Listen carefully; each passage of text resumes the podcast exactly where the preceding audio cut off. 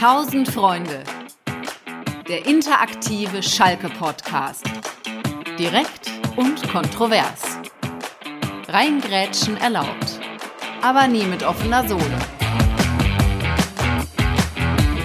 Glück auf und herzlich willkommen zur achten Ausgabe unseres interaktiven Schalke-Podcast. Wir sind heute auch international aufgestellt, deswegen Yasu nach Griechenland und Good Afternoon nach Massachusetts. Ah, ich habe es doch einigermaßen hinbekommen.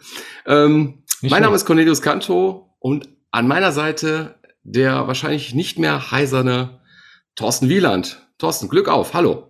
Ja, hallo, Tag zusammen. Ach, heiser ging eigentlich, aber die Ohren haben tatsächlich ziemlich gepiepst nach diesem äh, letzten Heimspiel gegen Magdeburg. Das war schon sehr laut, fand ich. Also Thomas Reis hat ja vor dem Spiel gesagt, er vermutet, das könnte das lauteste Heimspiel der Saison werden. Ähm, mein Sohn hat mir nachher erzählt, er hätte sich gefragt, warum, das, warum er das wohl gesagt hätte. Das hätte er gar nicht so am Schirm gehabt, aber tatsächlich war schon verdammt laut, weil auch die Magdeburger ordentlich Rabatz gemacht haben. Ja, muss man sagen. Also die haben echt ja, Rabatz gemacht. Die waren gut. auch äh, sehr äh, in einer großen Vielzahl da. Ähm, und ähm, ja, auch fand ich auch ähm, geile Choreografien, also wenn man es so bezeichnen kann, aber am Anfang des Spiels hat auf jeden Fall ähm, ja ordentlich was losgelöst, fand ich zumindest. Ja, Thorsten, wir sind nicht alleine hier, abgesehen davon, dass wir ähm, wieder Live-Publikum hier dabei haben. Wie gesagt, auch heute ganz international, worüber wir uns sehr freuen, haben wir heute auch einen Gast dabei. Das ist der Dietmar. Glück auf Dietmar. Hallo. Glück auf und hallo in die Runde. Ich freue mich, zu Gast zu sein und hier meine Meinung, meine Standpunkte mal kundzutun oder kundzutun zu dürfen. Ja, absolut. So kennt man dich ja auch. Du bist ja schon ein, sag ich mal, ein meinungsstarker Fan auf Social Media. Dort bist du ja bekannt unter dem Namen der Haldenbiker. Deswegen haben wir dich heute auch in die Sendung eingeladen. Wir wollen heute sicherlich über das äh, Magdeburg-Spiel sprechen, was ja wirklich, äh, wie wir jetzt gerade auch schon gemerkt haben, äh, nicht so spurlos an uns vorbeigegangen ist. Und wir wollen natürlich aber auch über das Sportkonzept sprechen, was jetzt äh, vor ein paar Tagen veröffentlicht wurde und was ja auch ein großes Echo aus ausgelöst hat. Deswegen freuen wir uns, dass du heute hier dabei bist. Aber ganz kurz, wie, wie bist du zu den Königsblauen gekommen? Vielleicht magst du kurz erzählen? Eigentlich eine lange Geschichte, kurz erzählt. Äh, wenn du hier in der Siedlung, ich komme ja aus Datteln, groß geworden bist, da hattest du eigentlich keine Wahl. Da gab es eben nur Schalke. Ein paar Straßen weiter mag das anders ausgesehen haben. Mir war das so. Ich hatte dazu einen sehr Schalke-affinen Großvater, der, der mich dann auch sehr früh mit ins Stadion genommen hat. Vorher auf die kleineren Plätze hier in der Umgebung, dann 81 das erste Mal ins Parkstadion, damals gegen den HSV. Beckenbauer noch auf dem Platz, mein Idol Klaus Fischer macht zwei Tore für Schalke und ihr könnt euch vorstellen, ne, wie das äh, ja ja auf so ein Stöpsel dann wirkt, ne, wenn man dann in diesem großen Stadion diesen Jubel, diese Stimmung alles mitkriegt und äh, spätestens da war es dann endgültig um mich geschehen. Ja, und wie hast du das Spiel jetzt Vergleich, äh, im Vergleich zu 1981 äh, am äh, Samstagabend gegen Magdeburg erlebt? Warst du im Stadion? Hast du es äh, dort verfolgen können oder warst du vor der Glotze? Ich war tatsächlich im Stadion äh, auf meinem Stammplatz in der Südkurve und äh, ja, das Spiel war natürlich sehr geteilt. Ne? Also ich habe, glaube ich, nach, nach 30 Minuten gedacht, ich, ich äh, flipp aus und äh, die spielen uns komplett her, die Magdeburger, ne? was sie auch getan haben. Und im, im Grunde genommen äh, hatte ich das Gefühl, das gibt vier, fünf Tore gegen uns. Ne? Und wir, wir, wir sind äh, insgesamt sehr hilflos auf dem Platz, agieren sehr schlecht und äh, ja, dann dieser Game Changer eben kurz vor der Pause, ähm, wo wir dann natürlich mit unseren Tugenden, die ja immer wieder aktuell hervorgeholt werden, mit Einsatz und Kampf gut, holt Seguin den Ball, spielt ihn zu Polter und er macht das Tor. Ja, aber jetzt mal Schritt für Schritt, sonst habe ich hier gleich keine Fragen mehr auf meinem, auf meinem Zettel diesmal. okay. Also das ist aber, aber klar, ähm, so die ersten, die ersten 30 Minuten, ähm, wie hast du besonders die erlebt? So, also sag ich mal, wirklich dann bis, bis zu dieser, ja, bis, bis zum zweiten Gegentreffer. Ja, ich, ich habe uns schon als Mannschaft gesehen, der äh, jeglicher Zugriff auf das Spiel gefehlt hat. Also äh, schon in einer sehr äh, passiven Rolle. Äh, ja, und äh, viele individuelle Fehler, die ja auch hier zu Toren geführt haben. Vor dem 1-0 habe ich hier noch die Szene mit Moore im Gedächtnis, der den Ball da ja leichtfertig hergibt. Und äh, also ich habe eine Magdeburger Mannschaft gesehen, die einen klaren Plan hatte, die den auch auf dem Platz klar umgesetzt hat. Ich denke, die Schalke hatten auch einen Plan, aber den hast du nicht gesehen. Also ich habe ihn nicht gesehen anfangs. Wenn man überhaupt was gesehen hat. Ne? Die ersten Minuten waren ja ein bisschen vernebelt, zumindest im Stadion. Ja, Thorsten, du warst ja auch im Stadion. Ähm, okay. Wie hast du die, die ersten 30 Minuten erlebt? Ja, das habe ich schon als ziemliche Vorführung empfunden. Ähm, ich fand Magdeburg sehr beeindruckend, muss ich sagen. Es ist natürlich immer so ein Hin und Her. Ich habe nachher viel gelesen, Schalke hätte zu passiv agiert und Schalke hätte nicht, äh, ja, nicht richtig die eigenen Stärken auf den Platz gebracht. Das stimmt alles. Aber das ging schon auch von Magdeburg aus. Ne? Also das war schon ähm, sehr krass, die Ballbehandlung, die die haben, diese Ballsicherheit, die die haben, ähm, dieses, ähm, diese Formation, wo jeder wirklich, äh, jeder ballführende Spieler zwei Anspielstationen hat. Das war schon, das war schon gut. Und ja, das war natürlich äh, krass zu sehen, wie unterlegen Schalke da war. Also es hat mich tatsächlich an ganz schlimme äh, Spiele gegen Bayern irgendwie erinnert, wo ein Gegner wahnsinnig überlegen ist und man selber gar nicht so genau weiß, ähm, ja, was man dagegen tun kann. Umso schöner, dass Schalke dann doch irgendwie nach 35 Minuten zurück ins Spiel gefunden hat. Ja, also das, das, das so ging es mir auch irgendwie. Ich hatte das Gefühl, irgendwie FC Barcelona ist zu Gast und dann ist irgendwie aufgefallen, nee, es ist eigentlich nur nur in Anführungsstrichen äh, Strichen, ähm, die Truppe von aus Magdeburg. Ähm, also bei aller Liebe, aber ähm, man sollte sich ja schon irgendwie auf Augen begegnen. Die Frage ist ja nur, was ist dann passiert? Also so nach, nach 30, 35 Minuten. Dietmar, kannst du dir erklären, was dann passiert ist und warum? Aber tatsächlich äh, der Wechsel, den Reis vollzogen hat, der hatte eben in Verbindung mit dem Tor etwas ausgelöst. Also ich bin weiter der Meinung, gehst du mit dem 0-2 in die Kabine, dann wird das sehr schwer und dann, dann ist auch die Stimmung, von der Michael ja gerade gesprochen hat, die uns ja wirklich sehr getragen hat in diesem Spiel, besonders in der zweiten Halbzeit. Ich glaube, diese Stimmung ist dann auch eine andere. Dann wirst du mit Pfiffen in die Kabine gehen und äh, glaube, nicht so vehement, ne, wie das hätte sein können, aber ich glaube, dann, dann, ja, dann ist das schon krass. Und ähm, das war sicherlich so ein bisschen die Wende, ne, dass du dann eben dieses Tor machst, du gehst in die Kabine, gehst als Mannschaft wahrscheinlich auch mit einem deutlich besseren Gefühl in die Kabine und äh, kannst in der zweiten Halbzeit dann mit Einsatz äh, auch sicherlich deine körperliche Überlegenheit ausspielen. Ne? Denn das äh, fand ich schon, dass, dass wir denen körperlich überlegen waren. Und das, das betraf jetzt nicht nur Poltert, ne? der vorne ordentlich abgeräumt hat. Aber für mich ein ganz großer Schlüssel, wir hatten dann mit der Einwechslung die Flügel deutlich besser besetzt und äh, konnten auch etwas anders spielen. Und das war sicherlich auch ein Schlüssel. dann hast du das nötige Spielglück in der zweiten Halbzeit, finde ich. Du kriegst das 2 zu 3 und machst ja eigentlich postwendend das äh, 3-3 und äh, gut. Okay, aber lass uns, lass uns mal kurz bei dieser, bei dieser 30. Minute bleiben. Also zumindest mir ist es im Stadion aufgefallen, ähm, dass es schon starke Pfiffe gab. Ähm, also gerade wenn natürlich der Ball auch zurückgespielt wurde oder beziehungsweise dieser Mut gefehlt hat. Ähm, ich bin normalerweise kein Freund von Pfiffen und ich bin auch jemand, der im, im, im im Stadion ungerne pfeift. Ähm, ich hatte aber schon das Gefühl, dass es zu dem Zeitpunkt absolut gerechtfertigt war. Und ähm, ich bilde es mir nur ein, ich gebe die Frage jetzt mal an dich, Thorsten, rüber, ähm, dass da einigen wirklich der Kragen geplatzt ist und gesagt hat, nee, so kann es nicht weitergehen, wir müssen jetzt einfach ähm, mehr riskieren. Thorsten, wie hast du die Pfiffe wahrgenommen? Ja, ganz klar. Also ich habe auch äh, äh, diese, diese, diesen Frust gespürt, der da aufkam im ganzen Stadion. Die Leute hatten richtig, äh, ja, richtig alle, alle mal einen dicken Hals sozusagen. Und ähm, ja, das war kurz vom Umkippen da, die ganze Stimmung im, im Stadion. Und ich weiß nicht, ob das dazu beigetragen hat. Ich glaube ja eher, dass es so, wenn du halt dann 2 zu 0 zurückliegst, dann kann dir ja quasi nichts mehr passieren. Ne? Dann, dann ist es halt leichter, das Visier aufzumachen. Jetzt kann man sagen, okay, Schalke muss auch von Anfang an so spielen, ganz klar. Ja, das ist äh, logisch. Eigentlich würden wir uns das wünschen, dass Schalke mit offenem Visier nach vorne geht. Aber wir hatten auch in dieser Saison schon Spiele, wo äh, Schalke versucht hat, nach vorne zu spielen und sich dann hinten ratzi fatzi da zwei Konter gefangen hat. Gegen Kiel zum Beispiel war das so der Fall. Und ähm, natürlich versuchst du eine Balance zu halten in deinem Spiel. Natürlich weißt du um die Stärke der Offensive von Magdeburg. Also versuchst du gleichzeitig irgendwie äh, ja sicher zu stehen und auch irgendwie nach vorne zu spielen. Aber es hat halt überhaupt gar nicht funktioniert. Du warst unter Druck. Und ja, als dann, als es dann tatsächlich 2 zu 0 stand, ähm, ja, da blieb einfach auch nichts mehr. Ne? So, und ähm, plötzlich äh, gab es ein paar Aktionen, die, ähm, naja, nach Fußball aussahen. Es gab Chancen, ja, plötzlich äh, äh, gingen zwei, drei Schüsse aufs Tor.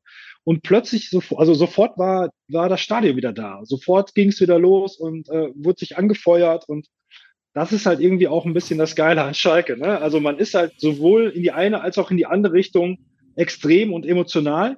Und ähm, das, das kann sich dann halt mit zwei, drei Szenen auch ändern. Und am Ende, äh, ja, also gut, wir kommen dann jetzt gleich auf die zweite Halbzeit, aber mhm. das war auch ein, meines Erachtens nach ein wichtiger Punkt, dass das Stadion aber wieder so online war. Lass mich mal kurz einhaken. Das finde ich mich ganz interessant, weil ich hatte das Gefühl, dass die Pfiffe nicht daherkamen zu sagen, äh, ähm, ähm, äh, alles negativ zu sehen, sondern ich hatte das Gefühl, dass, dass, dass, dass die Fans überhaupt nicht mehr anders wussten, mit dieser Situation umzugehen und mit diesem, was sie da gesehen haben. Ähm, das ist aber eher so ein, so ein Pfeifen war zum, nach dem Motto, wir haben euch jetzt die ganze Zeit angefeuert und irgendwie passiert nichts auf dem Platz. So, jetzt kommt dieser Frust hoch, aber trotzdem so, wie ich sagen, motivierend, aber ähm, man hat einfach gemerkt, die Menschen waren so hautnah dabei und, und wussten sich, glaube ich, in dieser Situation nicht anders zu helfen. Und als sie gemerkt haben, äh, da geht wieder was, da waren natürlich auch wieder alle, alle Feuer und Flamme. Also so habe ich es zumindest äh, auf, den, auf den Rängen empfunden. Ähm, da habe ich schon andere Spiele erlebt, wo gepfiffen wurde, ähm, wo man eher so eine Mannschaft abgeschenkt hat und einfach äh, ins Lächerliche gezogen hat. Aber das hatte ich äh, nicht so das Gefühl. Es gab vorher sogar Situationen, wo das Stadion ganz leise war. Also es gab vorher, also es war, der, der Schock war zuerst da. Erst war der Schock da, dann kam der Frust und dann kam wieder die Hoffnung. So lief das meines Erachtens nach in dieser ersten Hälfte. Also ich kann mich gut daran erinnern, nach einem Tor äh, nach dem Gegentor hat Schalke kurz drauf eine Ecke gehabt und da ist keiner aufgestanden. Das gibt's sonst in meinem Blog nicht. Ne? Bei einer Ecke stehen immer alle. Ja, man steht auf und, und, und feuert an und äh, ist dann enttäuscht, wenn die Ecke wieder in die Pampas gegangen ist. Aber äh, diesmal stand auch gar keiner erst auf. Man saß da und war gerade völlig bedient von dieser Vorführung und äh, konnte sich gar nicht äh, irgendwie äh, das erklären. So, ne? Und dann kam aber dieser Frust. Und ähm, ja, mag sein, dass du da recht hast. Ich kann mir nicht vorstellen, dass äh, Frust irgendwie äh, äh, motivierend sein kann oder so. Das sehe ich irgendwie anders. Also das war einfach Hilflosigkeit und, und Wut und über diese, über diese Ohnmacht, die man da empfunden hat. Ne? Da, da kommt plötzlich so ein Team und die führen einen davor. Ja, die spielen einen auseinander und äh, irgendwie äh, wehrt sich keiner und man steht da und, und ist ohnmächtig. Und ähm, naja, aber wie gesagt, umso schöner, dass das dann äh, sich auch stimmungsmäßig schnell gedreht hat. Ähm, ich, glaub, ich glaube sogar, dass das äh, eine Fortsetzung des Spiels aus Kiel war. Ne? Also äh, oder gegen Kiel. Gegen Kiel äh, habe ich auch in der zweiten Halbzeit sehr, sehr großen Frust erlebt. Leute, die eher gegangen sind und äh, die diesen Frust ja sehr lauthals dann äh, die, ne, rausgeposaunt haben. Und ich glaube einfach, dass viele natürlich auch mit so einer Haltung hingefahren sind, äh, dass genau das passieren kann, was in, den ersten 30, 35 Minuten auch passiert ist. Ne? Und dann, dann hast du natürlich so eine indifferenzierte oder indifferente Wut in dir. So, und die muss natürlich irgendwo raus. Ne? Also ob das jetzt Frust war, also ich, ich glaube, das ist vielleicht so ein, so ein Ding in der Mitte zwischen dir und, und Thorsten äh, in der Meinung. Aber ich, ich glaube einfach, äh, das ist dann auch wieder Schalke, dass die Leute ganz schnell vergessen. Ne? Mit dem ersten Tor oder vielleicht der Deckelöffner war vielleicht diese Aktion, ich weiß nicht, ob ihr die im Kopf habt, als äh, Uedraogo von links reinzieht und, und die Ball scharf in die Mitte schießt. Und äh, ich glaube, da merken die Leute zum ersten Mal, oh, da geht so ein Ruck durch die Mannschaft. Und das nehmen die Leute äh, auf Schalke ja immer gerne auf. Ne? Und äh, haben dann auch begriffen, die Mannschaft will auf einmal. Ne? Also ich wie gesagt, ich glaube, die wollte von Anfang an, ne, das ist ja klar, hat aber keine Mittel gefunden und hat die dann, wie gesagt, hat sich selber so ein Stück weit rausgezogen und das haben die Leute aufgegriffen. Habe ich auch so erlebt. Die Situation, die scharfe Flanke äh, von Wade Raogo, ich glaube, Polter ist vorbeigerutscht, knapp. Ähm, aber ich glaube halt, Asan Wade Raogo ist auch so ein Spieler, Ich glaube, es war gut, dass er diese Aktion hatte. Weil irgendwie, egal wie man, wie viel man pfeift, ich glaube, das ist einfach der Spieler, an dem man irgendwie dann momentan so noch am meisten irgendwie hängt und sich identifizieren kann und äh, weil man einfach gemerkt hat, so der, der holt jetzt einen raus, der, der, der, der, der setzt sich äh, frei. Ich glaube, das hat ja einfach auch bei den, bei den, ähm, bei den Fans einfach auch nochmal was ausgelöst. Dietmar in der zweiten Halbzeit ähm, hat mir dann ähm, das 2-2 erzielt, schöner Treffer, äh, auch von den vier Treffern äh, einzige, der äh, aus dem Spiel rausgekommen ist. Und dann postwendend das 3-2. Thorsten, hast du gedacht, dass, ähm, dass es das jetzt wieder war oder hattest du dann das Vertrauen gewonnen, dass wir jetzt auch diese Situation wieder lösen werden? Nee, ich war da gar nicht so, äh, das hat mich nicht so runtergezogen, weil ich dachte, irgendwie in diesem Spiel kann jetzt alles passieren. Also das war halt ein wildes Ding, das wurde zu einem wilden Ritt und ähm, Magdeburg hatte ja in der Woche davor auch so einen wilden Ritt und hatte auch ein Spiel gegen Hertha BSC, was am Ende 6 zu 4 ausgegangen ist, wo man äh, schon alleine im Ticker, wenn man das verfolgt hat, äh, auch äh, schon gesehen hat, okay, ähm, da gibt es jetzt keine Abwehrreihen mehr, da wird nur noch nach vorne gespielt. Und so ein bisschen war das in unserem Spiel dann ja auch so. Also ich hatte schon das Gefühl, dass die äh, Offensivreihen, den jeweiligen Abwehrreihen auf beiden Seiten überlegen waren. Und ähm, naja, ich hatte halt da immer noch die Hoffnung, dass wenn wir halt wieder weiter diesen Druck erzeugen, wenn wir den Druck hochhalten, dass wir da auch äh, wieder ausgleichen können. So, der Michael meldet sich. Ähm, ja, Glück auf und hallo nach Massachusetts an die Ostküste. Mittagszeit bei dir, oder? 14 Uhr nachmittags. Ja, ich habe das Spiel am Samstag hier gesehen auf ESPN, die übertragen Bundesliga, zweite Liga. Und ähm, mein, einer von zwei Eindrücken, die hängen bleiben, ist, dass wir aus meiner Sicht dieses Spiel in Corona-Zeiten als Geisterspiel zu Hause ohne Kulisse nicht gewonnen hätten, sondern ähm, die, die, so wie die Fans, die zu Recht die ersten 35 Minuten reagiert haben, haben sie uns dann auch mit einer Wucht nach vorne gepusht. Ähm, das hat die Mannschaft gebraucht, das hat die Mannschaft auch aufgebaut. Das hat ihr nochmal eine Kraft gegeben und da sind sie ins Laufen gekommen. Da kommt das Selbstbewusstsein, das Selbstvertrauen wieder. Und für mich war das äh, nochmal ein Beispiel, wie auch am Ende der vergangenen Saison, wie unsere Heimstärke ganz arg damit zu tun hat, ähm, dass wir wie geschlossen hinter unserer Mannschaft stehen, wenn unsere Mannschaft ähm, sich auch voll da einsetzt, voll reinhängt, ins Laufen kommt. Ähm, dann ist das eine Wucht, eine Power, die beeindruckend ist. Und das hätten wir in Corona-Zeiten so nicht mehr gewonnen.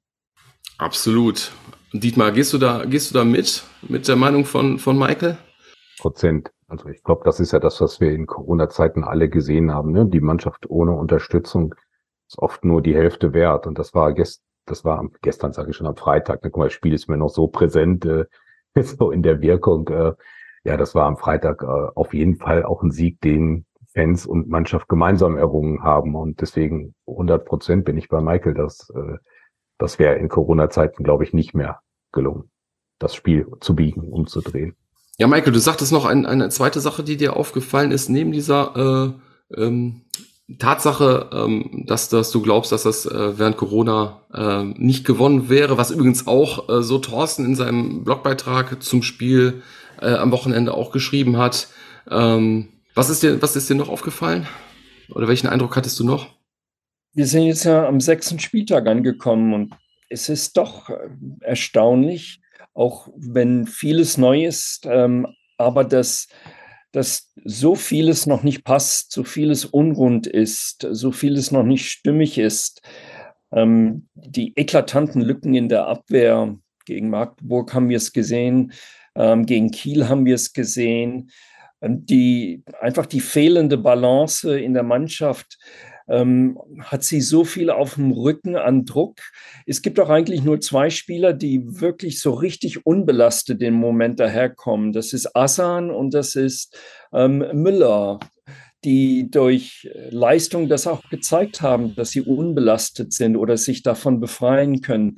Von den anderen habe ich stark den Eindruck, dass sie noch nicht ihre Stelle gefunden haben, ihren Platz gefunden haben, ihre Rolle gefunden haben oder auch die Drucksituation für sie im Moment ähm, sehr stark sein muss, weil äh, so unrund ähm, kann ich, habe ich uns seit langer Zeit nicht erlebt. Ja, trotzdem ist, ist, ist einfach jetzt die Überlegung, ob ähm, dieser Sieg jetzt gegen Magdeburg irgendwie der Mannschaft Rückenwind gibt. Und wir haben hier in der Runde eine, eine kleine Umfrage vor der Show gemacht äh, und wollten wissen, ob das jetzt der, der Wendepunkt war. Und ähm, 58 Prozent haben abgestimmt, dass äh, sagten, ja, das ist ein Wendepunkt. Schalke wird jetzt stabiler punkten. Ähm, 42 Prozent sagten, ah, ja, nein, der Sieg hilft zwar, aber Schalke wird nur mäßig weiter punkten und keiner hat abgestimmt ähm, für die Tatsache, nein, der Sieg war glücklich und der Abwärtstrend geht leider weiter. Also zumindest was das angeht, so ein kleiner Hoffnungsfunke. Ähm, aber was, was ganz interessant ist, was du vielleicht auch gesagt hast, um vielleicht auch dann die, die Brücke zu, zum Thema Sportkonzept zu, zu schlagen. Ähm, wir stehen jetzt am sechsten Spieltag und man hat trotzdem das Gefühl, ähm, gerade jetzt in den ersten 30 Minuten gegen Magdeburg hat man es einfach ganz stark zu spüren bekommen, ähm, dass man irgendwie spielerisch limitiert ist und dass man auch keine genaue Vorstellung eigentlich davon hat, ähm, wie, wie man auftreten soll, beziehungsweise wie man das Spiel gestalten soll. Ähm, deswegen, ich äh, schlag mal die Brücke, äh, Dietmar, ähm, zu dir zum, zum Sportkonzept. Ist das vielleicht auch der Grund, warum sich so viele Fans ähm, also eine, so eine große Erwartungshaltung jetzt an dieses Sportkonzept auch hatten und dem auch so entgegengefiebert äh, haben, weil man einfach seit Jahren einfach keine Konstanz ähm, genau dort fortfindet? Das würde ich so sehen, das denke ich auf jeden Fall. Also ich kann jetzt für mich sprechen, aber ich, ich höre es auch im Umfeld, im Freundeskreis, äh, dass da schon sehr hohe Erwartungen mit verbunden waren mit diesem Sportkonzept und äh, da geht es weniger um die Persönlichkeitsentwicklung, ne, die, die, die natürlich auch da genannt wird, oder um irgendwelche Tools, äh, wie wir Daten erheben wollen. Das wird natürlich sehr ausführlich und auch ganz gut geschildert. Aber ich glaube, viele hatten einfach die Hoffnung, dass wir einfach mal eine Spielphilosophie auch in so, also wirklich auch schriftlich niederlegen. Und sicherlich gebe ich Peter Knebel recht, wenn er dann sagt, naja, du kannst jetzt nicht ein 3-5-2 oder ein 4-3-3 in dieses Konzept schreiben. Aber ich glaube schon, dass du am Ende eine grundsätzliche Richtung vorgeben kannst und vielleicht auch sogar musst äh, mit einem Sportkonzept. Will ich offensiv spielen? Will ich defensiv spielen?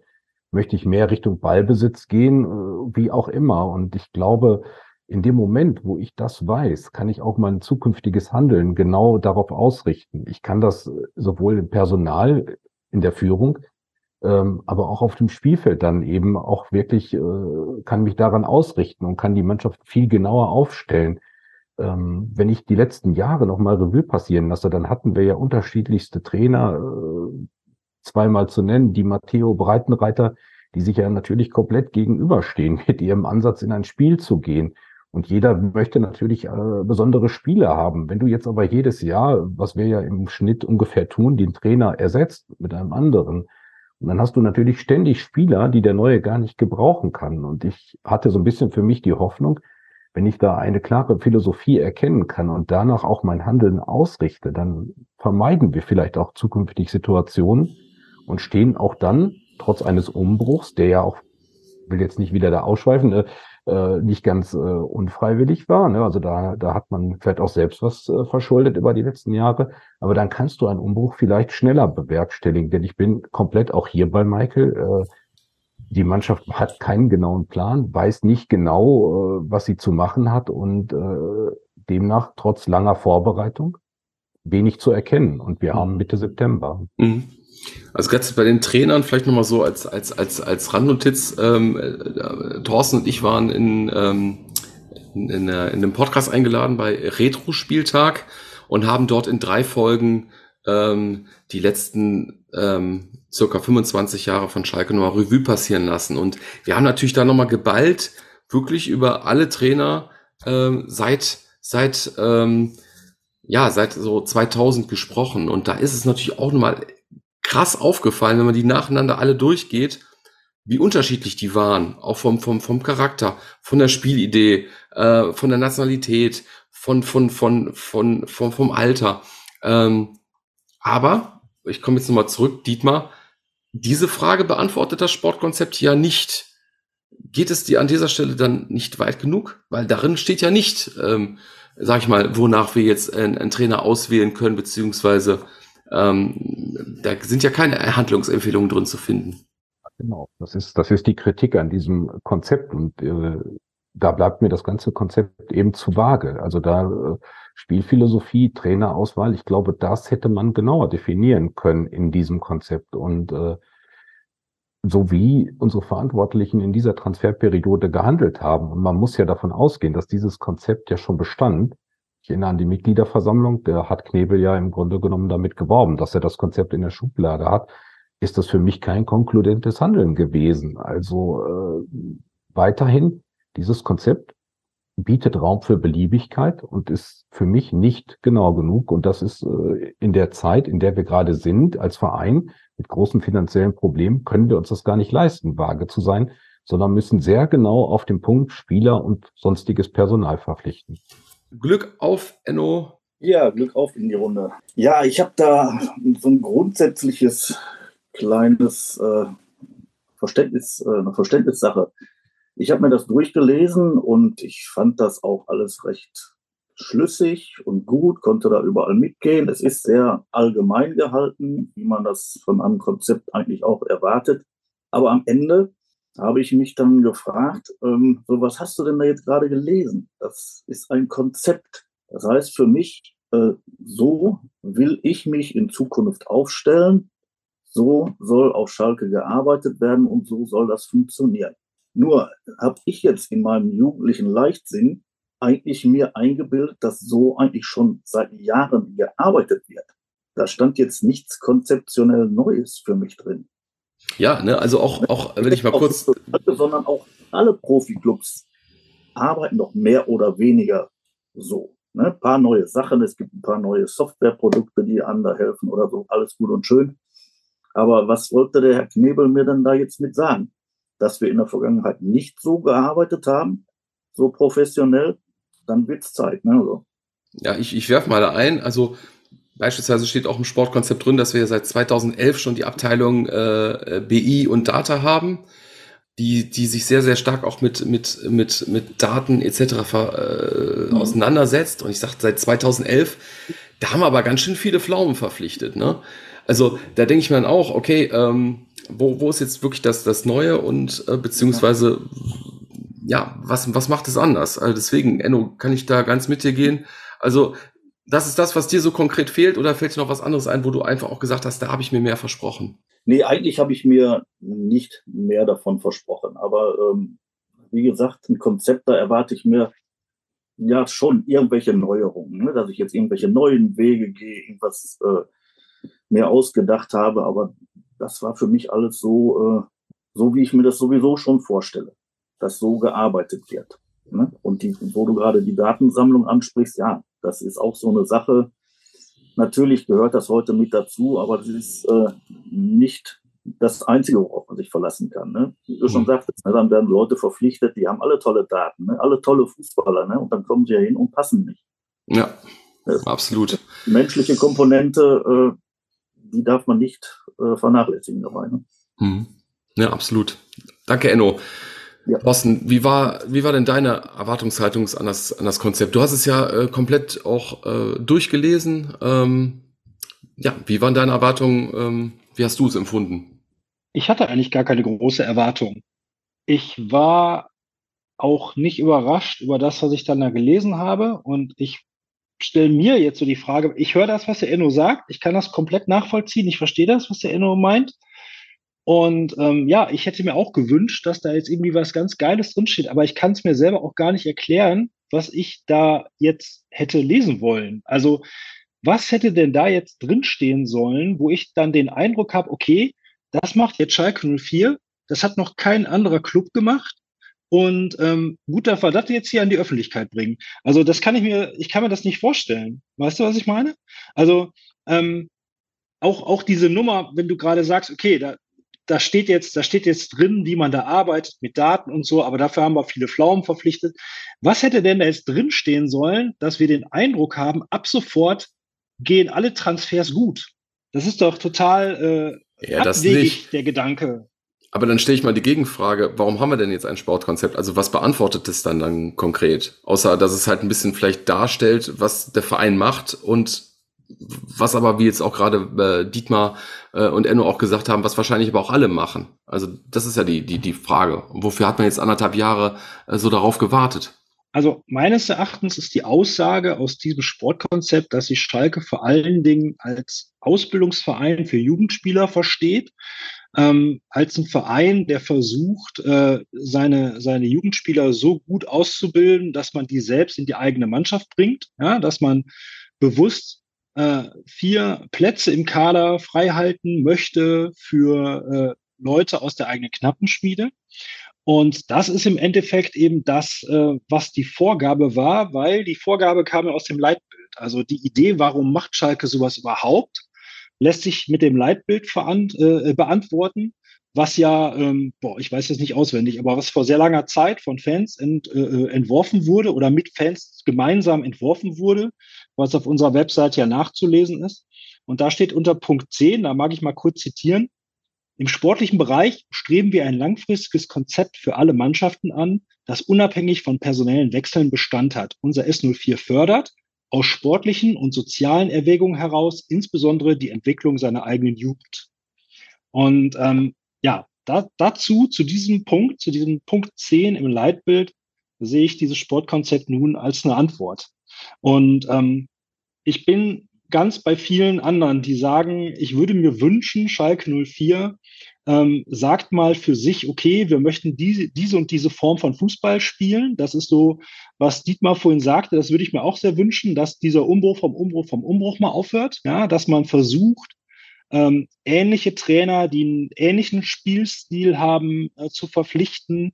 Ähm, ohne Trainerwechsel wird es nie gehen. Also Peter Knebel sagte äh, irgendwie, er stünde ja für Kontinuität und er wäre ja bekannt dafür, äh, eher mal länger zu warten, bevor ein Trainer irgendwie gechast wird und er hoffe darauf, dass äh, Kontinuität äh, beim Trainer bleibt, dass Thomas Reis möglichst lange irgendwie Trainer ist. Ja, kann man machen, kann man auch äh, äh der Meinung sein und ist auch meines Erachtens nach völlig okay. Aber es ist natürlich weltfremd zu glauben, dass irgendein Trainer jetzt demnächst bei uns zehn Jahre bleibt. Ja, also im Schnitt ist ein Trainer bei uns ein Jahr. Und ähm, das hat ja immer ihre, das hat ja immer seine Gründe. Also wenn, wenn, wenn Thomas Reis die nächsten fünf Spiele verliert, dann sorry, aber dann gibt's halt den nächsten so. Und ähm, ja, ich würde mir das auch wünschen, dass es äh, irgendwo mal so geht, dass Schalke eine Linie für sich findet. Aber ganz ehrlich, ob das in einem Konzept steht oder nicht, das ist unabhängig davon diese Idee, die muss der Sportvorstand entwickeln und da muss der Sportvorstand danach handeln. Und das ist nun mal auch personenabhängig tatsächlich. Und ähm, das ist, glaube ich, auch bei allen Clubs so, dass das personenabhängig ist. Und selbst bei äh, den Teams, denen wir einen Spielstil zuschreiben würden, Beispiel mal Werder Bremen, ja, also in meinem, für mein Dafürhalten steht Werder Bremen für einen offensiven Fußballstil. Und trotzdem hatten die äh, vor Ole Werler auch irgendwie drei Trainer verpflichtet, die das nicht auf die Kette bekommen haben und haben die dann halt wieder gefeuert. Und dann war Ole Werner da. So, jetzt hat Ole Werner keinen sportlichen Erfolg mehr. Wer weiß, wie lange der noch da ist. Ich glaube, das ist ein sehr normales Vorgehen. Das sind Mechanismen, die da greifen, die ähm, ja unabhängig davon sind, ob man ein Sportkonzept veröffentlicht oder nicht. Mhm, soweit verstanden. Ähm aber trotzdem, ich glaube, dieser, dieser Wunsch, der ist bei den Fans einfach, einfach so da. Und, aber eine Sache ist mir beispielsweise jetzt im, im, im Konzept auch aufgefallen, ähm, wo es um die Spielphilosophie geht. Da geht, da geht es nämlich äh, ein Satz, äh, ich zitiere mal, zu den Qualitätskriterien der Schalker Spielphilosophie zählen beispielsweise der Mut und die Dynamik. Und da ist mir nochmal ähm, dein Blog eingefallen jetzt vom Spiel gegen Magdeburg und da kommt jetzt auch nochmal irgendwie auch die Gedanken, die, die Michael eben mit eingebracht hat, dass man vielleicht auf Schalke einfach auch ein Stück weit dieses Spektakel braucht. Ja, es kann mal gut gehen, es kann mal schlecht gehen, aber ich glaube, was man nicht ertragen kann, ist, ist, ist diese Lethargie und diese, diese Mutlosigkeit, gerade in, in den Heimspielen. Und ich glaube, das hat auch vielleicht auch die Pfiffe so ausgelöst. Ich glaube, ähm, die Pfiffe wäre nicht so gekommen, wenn man offensiv gespielt hätte und hätte sich dann eingefangen sondern eher, dass man, dass man die Bälle sich zugeschoben hat und darauf gewartet hat, dass der Müller dann in langen Ball schlägt, der dann hoffentlich äh, der Polter vorne äh, festmachen kann.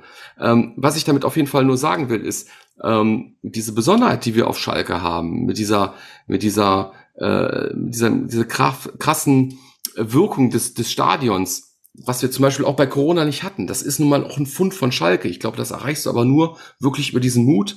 Deswegen bin ich zumindest froh, dass ähm, der in diesem Sportkonzept ähm, zumindest mal festgehalten wurde. Aber ähm, ich glaube nicht, dass man sagen kann, heute spielen wir mutig oder heute spielen wir offensiv, sondern man muss ja zum passenden Gegner die Lösung haben. So. Und ähm, es gibt halt Gegner, die, also Schalke hat ja jetzt nicht freiwillig keinen Ballbesitz gehabt gegen Magdeburg, ne? So. Und dann guckst du halt, wie kommst du klar und Thomas Reis, also Thomas Reis hatte vor dem Spiel bereits gesagt, okay, wir haben äh, in Körperlichkeit eine Überlegenheit gegenüber Magdeburg. Magdeburg hat hauptsächlich kleine Spieler, wir äh, sind da größer, wir sind da schwerer. Ähm, was das angeht, haben wir Vorteile und die versuchen wir für uns zu nutzen. Das ist im Prinzip ja das, was in der zweiten Halbzeit auch passiert ist. Das heißt, eigentlich ist in, der zweiten Hälfte zumindest mal dieses Konzept von Thomas Reis, was er sich vorher ausgedacht hat, durchaus auch aufgegangen. Ähm, ich kann mir nicht vorstellen, dass er gesagt hat, pass auf, wir haben jetzt erstmal eine halbe Stunde keinen Ballbesitz und äh, wir versuchen irgendwie uns hinten äh, einzustellen, äh, einzuscheißen oder so. Das, das, das war mit Sicherheit nicht die Ansage und trotzdem gibt es so einen Spielverlauf. Ja, ähm, ich glaube nicht, dass es so einfach ist, dass man sagen kann, so, wir spielen jetzt offensiv, sondern du musst halt für die einzelnen Spiele und passend zu deinen Spielern, die dir gerade zur Verfügung stehen, Lösungen finden. Und wenn du halt einen Karaman am Platz hast, hast du andere Lösungsmöglichkeiten, als wenn du damit Moore links vorne spielst. Als Beispiel, ne? ohne jetzt Moore irgendwie in, in, Sack und Asche reden zu wollen. Der hat ja auch schon äh, gute Offensivspiele gemacht. Das, darauf wollte ich jetzt gar nicht hinaus. Ich rede einfach nur davon, dass du verschiedene Spieltypen hast. Du spielst, wenn du einen Terodde vorne drin hast, versuchst du halt den mit Flanken zu füttern, weil du weißt, ein Kopfball von Terodde hat eine hohe Wahrscheinlichkeit, ein guter Abschluss zu werden. Und dann versuchst du das halt zu nutzen für dich. Und ähm, ja, wir können uns gerne darüber unterhalten, ob wir das schön finden oder nicht schön finden oder ob wir ein anderes Spiel schöner fänden. Ich glaube, dass auch irgendwie diese Idee vom Ballbesitzfußball, wenn die nicht zielstrebig vorgeführt wird, dass das Stadion aus Schalke damit auch unzufrieden werden würde. Also ich glaube nicht, dass irgendwie 60 Prozent Ballbesitz äh, zu Jubelstürmen führen würden, wenn da keine zielstrebigen Abschlüsse rauskämen. Und diese Idee zu sagen, ja, wenn wir 60 Prozent Ballbesitz haben, dann werden wir auch Abschlüsse haben, das ist, glaube ich, eine Milchmädchenrechnung. Das ist nicht so. Also man muss Lösungen finden auf dem Platz, man muss Lösungen passend zum Gegner finden. Und wenn Schalke sich Chancen erspielt, ist das ganze Stadion voll begeistert. Und dann ist es, glaube ich, tatsächlich irgendwie egal, ob es durchs Umschaltspiel passiert oder ob es durch äh, eine Druckphase passiert, in der ich gerade jetzt über 50 Prozent Ballbesitz habe. Ich glaube, das ist das, was Schalke sehen will. Ja, man will die Leute nach vorne stürmen sehen, Chancen rausspielen sehen und sehen, dass da irgendwie ein bisschen geplante Aktionen passieren. Am besten mal irgendwas über Flanke, Kopfball äh, darüber hinaus. Aber das haben wir jetzt zum Beispiel gegen Magdeburg ja auch gesehen. Also ich fand Lino Tempelmann ziemlich stark. Er hat die Bälle ordentlich verteilt. Ich finde, das ist so von den ganzen Neuzugängen derjenige, an den ich jetzt meine großen Hoffnungen dran knüpfe, ne? weil der halt gegen Wien Wiesbaden schon äh, viel äh, im Mittelfeld organisiert hat, sich viel eingebracht hat von äh, vom zentralen Mittelfeld bis in die Spitze.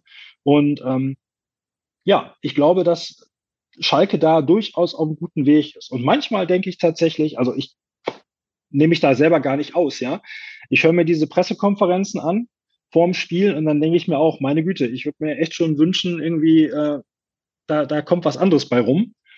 Aber vielleicht sollten wir da auch mal nicht so hinhören, was Thomas Reis in der Pressekonferenz erzählt, sondern eher dahin gucken, was am Platz dann tatsächlich auch passiert. Und ich glaube, da kann man ein bisschen eher mit fein werden, wenn man sieht, okay, nachdem die da die, das Mittelfeld ein bisschen besser in Balance gebracht haben gegen Magdeburg, hat man auch versucht, gut nach vorne zu spielen. Das hat man dann ja sehen können. Das war ja nicht, äh, wir schießen den Ball nach vorne, rennen hinterher und versuchen dann reinzuköpfen, sondern das war ja durchaus auch mit mit Stil und mit äh, schnellen Pässen. So. Und mit, äh, ja, Wucht darf man ja heutzutage auch schon nicht mehr sagen. Nee, darf ja? man nicht mehr sagen. Das ist ja schon das, das nächste üble Wort. Malochen darf man nicht sagen, Wucht darf man nicht sagen und dass wir kämpfen wollen, darf man auch nicht sagen. Ähm, das ist halt alles ein bisschen Hanebüchen geworden mittlerweile. Ich denke schon, dass man das wieder sagen kann, aber wahrscheinlich einfach auch, wenn andere Sachen mal zu sehen sind und nicht nur diese und man sich immer nur an diesen festhält. Aber ich glaube, das, was auch viele gestört hat, war einfach in der ersten halben Stunde, dass es so gekommen ist, wie man erwartet hatte. Dass man halt mutlos hinten drin steht und nur hofft, erstmal irgendwie kein Gegentor zu bekommen. Und ähm, ja, dann hat man auf einmal schon zwei drin und ähm, da denkt jeder, alles klar, der Plan ist jetzt dahin. Ähm, was machen wir jetzt, ne? Dietmar, ich schmeiße mal den, den Ball zu dir rüber ähm, weil du hattest das eben auch schon ange, ähm, so, so angerissen. Hm, ein Teil des Sportkonzepts ist auch das Thema Spielerentwicklung und Kaderentwicklung äh, etc.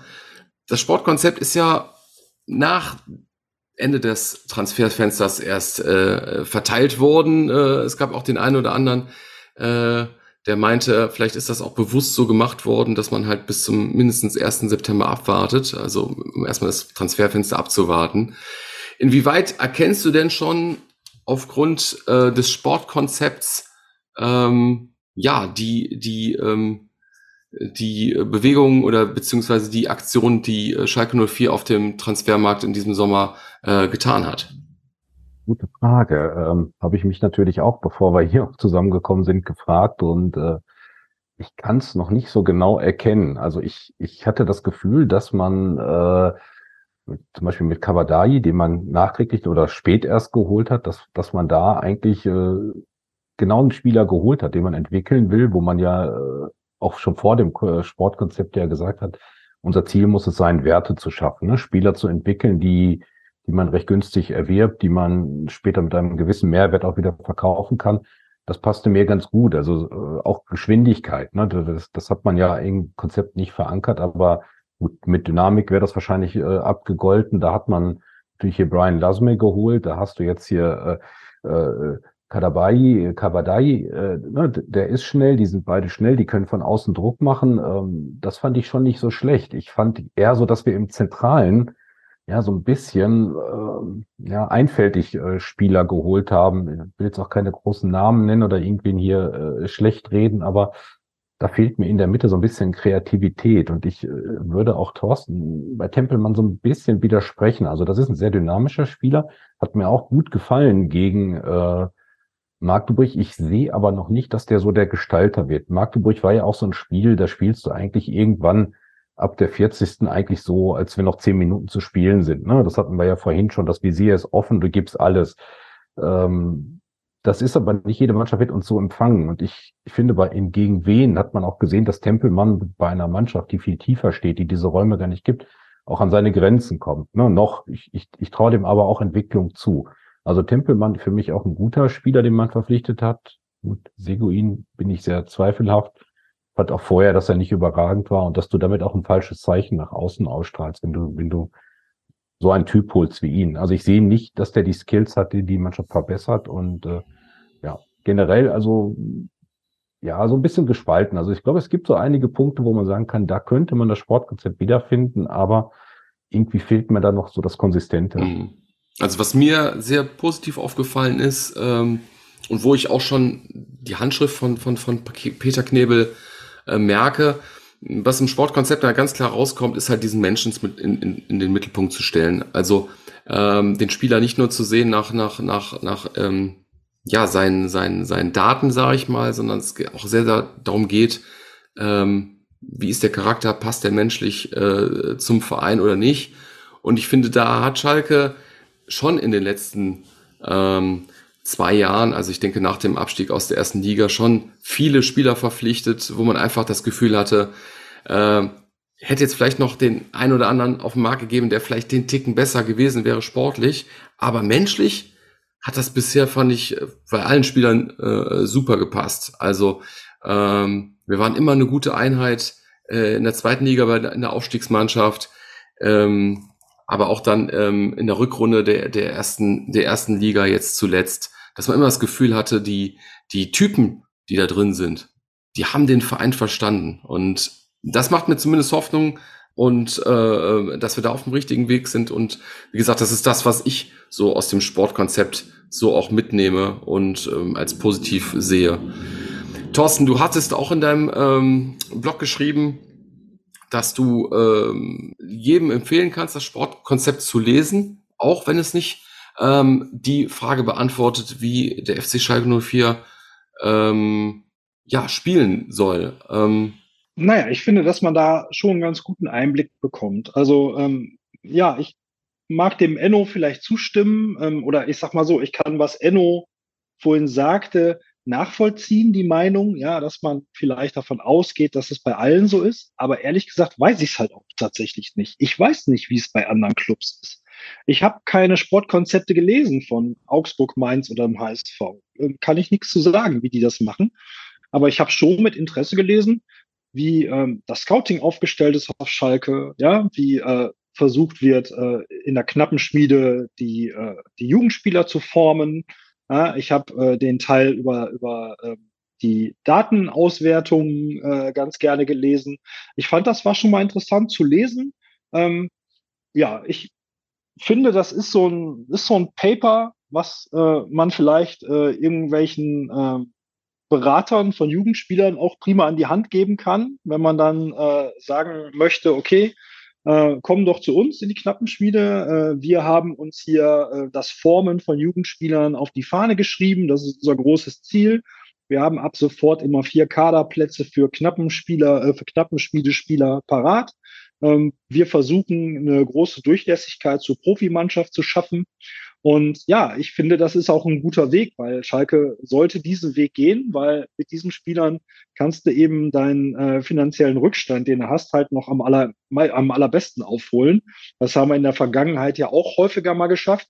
Die letzten Jahrgänge war das vielleicht nicht mehr so toll, aber das ist schon das Ziel. Das sollte schon äh, eine, eine der äh, Säulen sein, ähm, wo Schalke äh, äh drauf baut, äh, um wieder auch als Sportverein und als Profiklub auch zu gesunden tatsächlich. Ja, ganz interessant ist auch, dass wir im äh, Vorhinein in der Umfrage ähm, wissen wollten, ob ihr das Sportkonzept gelesen habt. Und ähm, gelesen haben es wirklich nur 25 Prozent, also ein, ein Viertel. Ähm, 17 Prozent haben es überflogen und ähm, ja, mehr als die Hälfte haben es einfach noch gar nicht gelesen. Gleichzeitig haben wir aber auch die Frage gestellt, für wie wichtig hältst du ein Sportkonzept für Schalke? Und äh, da sind sich eigentlich alle einig, äh, nämlich drei Viertel ähm, der Fans hier haben gesagt, ja, es ist wichtig und äh, sogar noch 17 Prozent haben gesagt, es ist sehr wichtig. Der Ernst hat sich gemeldet. Glück auf, Ernst, hallo. Ja, Glück auf, hallo zusammen. Ähm, eins vorweg, ich habe dieses Konzept nicht gelesen. Bis jetzt habe ich immer nur von Leuten hier was gehört, die das gelesen haben. Und ähm, Begeisterung ist da ja jetzt nun nicht entsprungen, bei gar keinem. Ne? Der eine hat gesagt, ja gut, ich habe es gelesen, hinterher wusste ich gar nicht, was, was ich gelesen habe, Enno. Ähm, Thorsten sagt auch, ja gut, ist okay. Das war für ihn die Datensache, war mir klar, dass das für ihn hochinteressant ist, da hängt er halt dran. Ich sage aber, oder diese Geschichte mit der Kaderschmiede, hm, allein der Name Elgert spricht ja schon jahrzehntelang für Schalke. Dafür brauche ich kein Konzept. Und ähm, ich weiß auch gar nicht, ob wir im Moment, ob ein Konzept für uns unbedingt so wichtig ist. Ich glaube, wir haben viel wichtigere Sachen. Ja? Wir haben im Moment keinen, was ist das? Vorstandsvorsitzenden? Aufsichtsratsvorsitzenden ja. haben wir nicht. Genau. Mhm. Ja? Wir haben meiner Meinung nach, Gott sei Dank, auf jeder Position in der Geschäftsführung oder im Vorstand haben wir jemanden. Aber es reißt sich ja keiner darum, uns da irgendwie zu helfen. Also müssen wir uns selber helfen. Und hm, sportliche Konzepte, so wie ich es aus meiner aktiven Zeit kenne, als, als Spieler und auch ähm, im Vorstand, wo ich mitgearbeitet habe, die sind hauptsächlich von den Trainern ausgegangen. Ne? Die Trainer oder du als, als Vorstand, wir haben halt nicht die Möglichkeit, aus dem Vollen zu schöpfen. Wir müssen ja gucken, wo wir was herkriegen. Und da müssen wir uns nach dem Trainer richten. Wenn der Trainer sagt, ne, ich spiele so und so und so und so, was willst du da großartig machen? Ja, ja, klar, aber das ist ja genau das, was, was ja immer so unser Manko ist, dass wir, wie Thorsten eben gesagt hat, einmal im Jahr unseren Trainer wechseln und wir dann praktisch immer wieder bei Null anfangen. Bei Null anfangen. Äh, so, jetzt kriegst du aber nicht, wenn du jetzt ein Konzept entwickelst. Du sagst, ich möchte immer, keine Ahnung, 5-3-2 spielen oder immer offensiv spielen und ich muss immer schnell über die Außen. Da musst du immer den passenden Trainer dafür finden. Also würdest das, du das. Das werden, wir, das werden wir gar nicht schaffen. Die Möglichkeiten haben wir ja gar nicht. Also und wenn du mal, mhm. was ja auch vorhin auch gesagt wurde, was für Trainer hatten wir denn? Die, die Matteo und Breitenreiter. Ne? Da, sind, da sind ja Welten dazwischen. Und da, selbst da, wo, wo richtig mit dem Geld rumgeast wurde, haben, haben wir es ja nicht geschafft, da irgendwie mal Linie reinzubringen. Da wurde ja Gott weiß was geholt.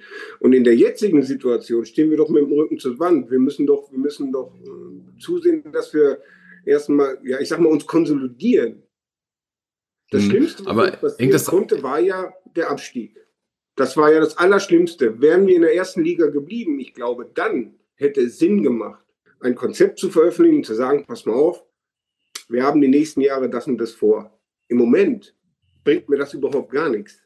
Wir müssen aufsteigen, dazu sind wir verdonnert. Klar, das eine hängt natürlich am anderen. Ähm, ich weiß aber auch nicht, wenn wir in der ersten Liga geblieben wären, so im Arsch, wie wir da auch waren, finanziell, auch mit dem Ballast an Spielern, ob wir es da geschafft hätten. Aber gut, das, das äh, weiß man nicht. Also, was wäre dein Vorschlag? Ernst, was wäre dein, dein Vorschlag, äh, dein Resümee, was jetzt gerade das Wichtigste wäre? Und ähm, ja, ich glaube, wir machen uns mit sowas so, so Nebenkriegsschauplätze bei den Fans auch auf, die sich da vielleicht durch sowas, durch so eine Ankündigung auch viel erhoffen und sagen, super, ne, jetzt kommt was raus, wo ich mich die nächsten drei Jahre dran orientieren kann. Was aber, ich glaube es einfach nicht, was im Moment nicht möglich ist. Hm. Okay. Wir müssen einfach, wir müssen einfach zusehen, dass wir da jetzt durchkommen, egal wie. Und, und ähm, klar, wenn wir jetzt auf das Magdeburg-Spiel äh, gucken, das war für mich so ungefähr wie das 4-4 gegen Dortmund. Nach dem 2-0 war ich kurz davor, auf die Terrasse zu gehen. Da habe ich gedacht, das guckst du dir nicht bis zum Ende an, da tust du dir nicht an, dafür ist dir das Wochenende zu wertvoll. Hm. So, und dann, und dann kommt das, und dann kommt das, und dann kommt das. Und klar, sitzt du hinterher fast mit Tränen in den Augen vom Fernseher, wo du dann siehst, dass du gewinnst. Dass der Langer da in der 97. Minute so ein Ding da noch rausholt. Ja, absolut. Dietmar, ähm, ich, ich schmeiß mal den Ball mal eben nochmal zu dir rüber. Ähm, Wäre es cleverer gewesen, wenn Schalke dieses Sportskonzept im Vorhinein gar nicht angekündigt hätte, sondern einfach, wenn es fertig gewesen wäre, einfach auf den Tisch zu legen? Ich glaube im Endeffekt schon. Ne? Dieses, wenn du auf Schalke was ankündigst, das, das, das wissen wir alle, wächst du natürlich Erwartungen ne? überall. Ne? Und äh, dass du die wahrscheinlich, die kannst du eh nicht zu 100 Prozent erfüllen. Und man sieht es ja schon in dieser Runde, wie unterschiedlich wir uns hier bewegen. Ne? Von Thorsten über Ernst bis zu mir oder wem auch immer. Ne? Ähm, dass wir da alle unterschiedliche Erwartungen haben, anders drüber denken, das ist klar. Ähm, ja, klar musst du es nicht ankündigen, aber irgendwann kommt es ja eh raus. Und ich glaube, eine Reaktion bekommst du auch dann. Und ich glaube, ja, hier hat sich vielleicht so ein bisschen was aufgebaut, Hoffnung, die man hat. Äh, aber ich, ich denke, dass die Reaktion, wenn du es unangekündigt gemacht hättest, jetzt auch nicht so viel anders gewesen wäre. Ich würde noch einmal aber trotzdem kurz auf Ernst äh, zurückkommen. Ähm, ich glaube tatsächlich, dieses Aufsteigen um jeden Preis führt meines Erachtens zu nichts, also oder zu wenig und auch oft wieder zum direkten Abstieg.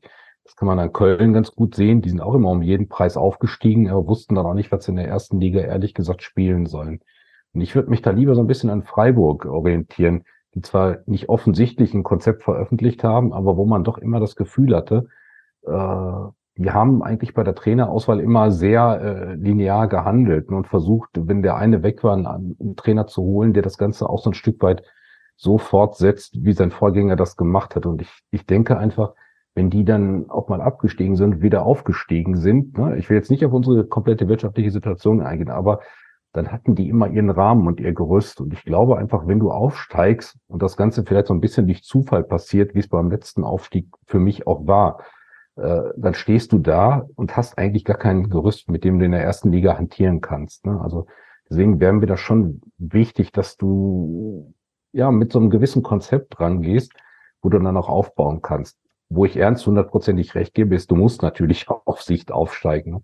eine Konsolidierung des Vereins, die, die wir ja alle äh, befürworten und die auch dringend notwendig ist, um auch größere Handlungsspielräume zu, äh, zu bekommen, die kriegst du nicht in der zweiten Liga hin. Also ich finde das äh, Beispiel Freiburg halt deswegen so ein bisschen äh, schwierig, weil die halt seit einer Million Jahre den gleichen Trainer haben. Ne? Und ähm, dann äh, fährst du halt, äh, dann fährst du halt diesen Stiefel runter. Also ähm, ich bin so ein bisschen beim Ernst, was angeht, äh, äh, die Sache hängt halt am Trainer. Ähm, ja, ich muss das ja jetzt nicht wiederholen. Ich würde mir schon wünschen, dass Schalke da so eine Richtung vorgibt. Ähm, aber ja, wir müssen aufsteigen. Aus, aus, aus finanziellen Gründen ist jedes Jahr, was in der zweiten Liga äh, äh verbracht wird, äh, äh, schlimm. Ja, und äh, jedes Jahr, wo Schalke in der ersten Liga ist, auf jeden Fall besser.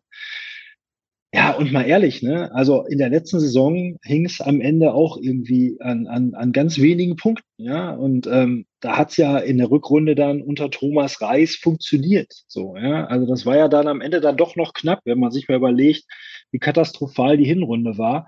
Es war jetzt nicht so, dass wir per se abgestiegen sind, sondern äh, ja, Dinge in der Saison muss man jetzt gar nicht mehr einzeln aufführen. Da haben wir ja in anderen Podcasts schon drüber gesprochen, kann man sich ja nochmal anhören.